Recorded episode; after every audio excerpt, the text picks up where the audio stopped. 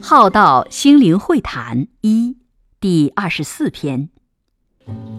敌仇是真正的善知识恩人。如同有一段话如果别人朝你扔石头就不要扔回去了留着做你建高楼的基石。以另一种角度说，敌仇会很专注地找你的毛病、缺点。也会很不客气的、很认真的伤害你，指出你的毛病与攻击缺点。他可以快速的玩过，看见自己的习气、毛病与不好的心态。从修行的角度来看，敌仇就是真正的善知识、恩人。活泼的中庸之道。